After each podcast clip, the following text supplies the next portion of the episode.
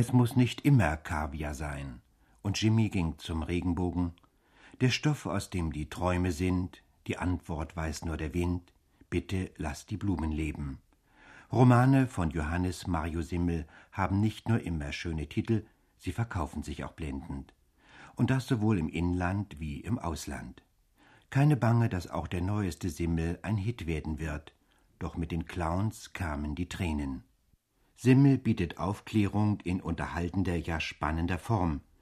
Er schont die Wirklichkeit nicht, schrieb jetzt ein Kritiker über den neuen Simmel, aber 500 Seiten lang lässt er die Hoffnung leben, Handeln sei noch möglich. Diesmal will Simmel vor den Gefahren der Genforschung warnen. In München traf Elisabeth Bachtler den 63-Jährigen zum nun folgenden Werkstattgespräch. Wissen Sie selber noch, das wievielte Buch es ist? Äh, ja, das weiß ich genau. Es ist das 23. Buch, das ich geschrieben habe. Dazu habe ich noch drei Kinderbücher geschrieben und ein Theaterstück. Das Theaterstück hieß Der Schulfreund und ging um die ganze Welt. Nun, eigentlich fast bei allen Ihren Büchern hat man den Eindruck, dass zwar die eine Seite der Arbeit im Schreiben besteht, dass aber die andere und nicht minder wichtige Ihre Recherchen sind. Das ist absolut richtig. Ich möchte noch dazu sagen, ich habe noch nie einen Roman geschrieben. Alle meine Romane beruhen auf wahren Begebenheiten, auch das Theaterstück übrigens. Die Kinderbücher nicht, aber die Bücher für die Erwachsenen beruhen ausnahmslos auf wahren Begebenheiten, die aus verständlichen Gründen verschlüsselt werden mussten. Und das ist darauf zurückzuführen, dass ich 17 Jahre lang Reporter und Korrespondent war, in der ganzen Welt herumgeschickt wurde und äh, gefunden habe, dass es so viel wichtige und schreckliche Dinge gibt in der Welt, über die man schreiben muss, dass ich nie auf die Idee gekommen bin, mir eine Romanhandlung auszudenken. Haben Sie dann ein kleines bisschen verfremdet oder sich relativ genau an die Fakten gehalten? Ich habe mich immer genau an die Fakten gehalten, was das, sagen wir mal, das wissenschaftliche oder die historische Wahrheit betrifft. Die ist nachprüfbar bis zum letzten I-Punkt. Ich musste aber, um Prozesse zu vermeiden, die ganze Geschichten immer verschlüsseln. Erstens, damit Unschuldige nicht zu Schaden kommen und dann, damit Leute nicht kommen und Forderungen stellen, die, obwohl sie schuldig sind, frech genug sind, so etwas zu tun oder, oder gewissenlos genug. Ich musste ich, bisher bei allen Büchern, die ich geschrieben habe, zunächst mal, wenn ich selber alle Recherchen gemacht habe, das nimmt mindestens jedes Mal ein halbes bis ein Dreivierteljahr in Anspruch. Ich muss jedes Mal ein bis zu 150 Seiten langes Exposé schreiben, ein schon verschlüsseltes Exposé, das von den Anwälten geprüft wird, meinen Anwälten und den Anwälten des Verlages. Und erst wenn die sagen, die Sache ist wasserdicht und ungefährlich, dann kann ich jetzt anfangen zu schreiben. Nun gerade das neueste Buch, doch mit den Clowns kamen die Tränen, da haben Sie ja doch unterstützt von vielen wissenschaftlichen Publikationen, ganz scharf Kritik geübt. Sie üben sie ja noch an gewissen Fehlentwicklungen in der modernen Wissenschaft, in der Gentechnik und in vielen anderen Sparten. Das stimmt. Ich habe bei dem letzten Buch Recherchen gemacht in Cambridge, am Institut Pasteur in Paris, am Max-Planck-Institut in, in München, an einem Institut in St. Gallen und an der Wiener Universität. Und ich habe eigentlich mit mindestens zwei Dutzend Nobelpreisträchtigen äh, Forschern gesprochen, viele Monate lang über dieses außerordentlich komplizierte Gebiet. Das Allerkomplizierteste an dem Buch war, nachdem ich draufgekommen bin, dass etwas derartiges vorbereitet wird, nämlich eine neue Art von sogenannten sanften Krieg, in dem man mit Gentechnologie Waffen schafft ich musste zunächst mal die ganze Geschichte begreifen, die ganze wissenschaftlich komplizierte chemische Geschichte, die außerordentlich kompliziert war. Und dann musste ich das für mein Buch wieder so vereinfachen, dass ein Leser es nicht überblättert, es versteht und sich dafür interessiert. Die Frankfurter Allgemeine Zeitung hat mich mal einen Chronisten unserer Zeit genannt. Und das hat mich sehr stolz gemacht, denn das möchte ich eigentlich gerne sein. Ich möchte aufklären und möchte die Leute dazu bringen, zu sagen, um Gottes Willen, wohin geht der Weg eigentlich und etwas dagegen zu unternehmen. Johannes Marius Simmel, Sie haben in Ihrem neuesten Roman etwas gemacht, das man sonst nur in Doktorarbeiten sieht. Sie haben also hinten eine ganze Liste von Werken, die Sie als Grundlage für Ihren Roman benutzt haben, angeführt. Doch Das soll nun unsere Hörer nicht am Lesen hindern, denn der ganze Roman ist keine wissenschaftlich trockene Arbeit, sondern es ist ein spannender Plot. Können Sie vielleicht ganz kurz zu der Story sagen, welches die Hauptpersonen sind und wie der Plot läuft? Ich danke Ihnen dafür, dass Sie gesagt haben, es ist kein Sachbuch. Ich kann kein Schreiben und es ist wirklich keins. Ich habe natürlich wie immer versucht, ein Problem in eine so aufregende Handlung zu verpacken, dass jeder Mensch sie liest. Dieses Buch ist sicherlich aufregend genug. Das Buch beginnt in einem Zirkus, in dem die Clowns plötzlich mit Maschinenpistolen ein Blutbad anrichten und unter anderem einen Mann erschießen, der ein Gentechnologe ist.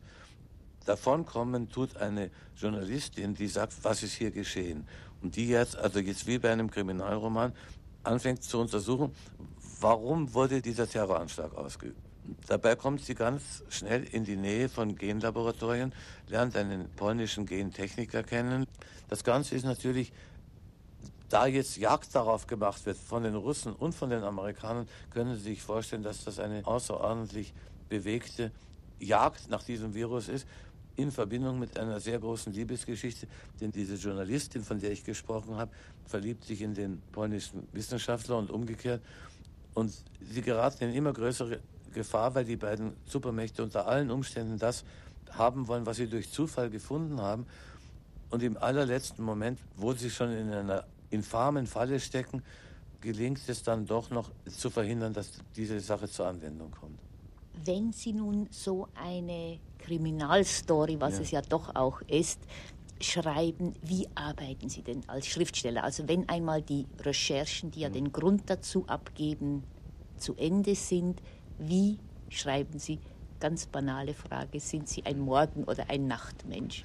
Nein, ich bin ein Morgenmensch und ein Tagmensch. Ich wollte noch was sagen zu der Kriminalgeschichte. Ich habe eine Erfahrung gemacht jetzt in den 40 Jahren, in denen ich schreibe. Bertolt Brecht hat einmal irgendwo gesagt, man kann die Wahrheit nur mit List verbreiten. Und ich habe das Gefühl, man muss den Leuten sagen, in welcher Welt wir leben. Dass ich jetzt diese Idee von Brecht mit der List für mich so ausgelegt habe, dass ich neben der wirklichen ernsten Problemhandlung, über die wir jetzt zum Beispiel bei den Genen gesprochen haben, ich muss mir dann eine zweite Handlung ausdenken, die mich ehrlich gar nicht so sehr interessiert. Würden Sie sagen, dass Sie dem Leser eine an sich bittere Pille auch mit dem Zuckerguss einer ganz schönen Liebesgeschichte dann servieren? Ich baue Brücken, über die er gerne geht. Denn meine Geschichten, auch diese hat ein ein bisschen was von einem Happy End. Das heißt, es kommt nicht zur Katastrophe. Das ist ungefähr das Äußerste, was bei mir an Happy Ends zu erwarten ist. Nun darf ich noch ein bisschen nachfragen zu Ihrer Arbeitsweise. Ja. Schreiben Sie von Hand, diktieren Sie, tippen Sie in die Maschine oder wie sieht das ganz praktisch aus? Ich bin Linkshänder. Ich bin in England groß geworden, weil mein Vater der Verbindungsmann der englischen und der Kärntner Holzindustrie war und meine erste Sprache war Englisch. Ich habe später Deutsch gelernt. Und ich war von Anfang an sehr viel auf Reisen.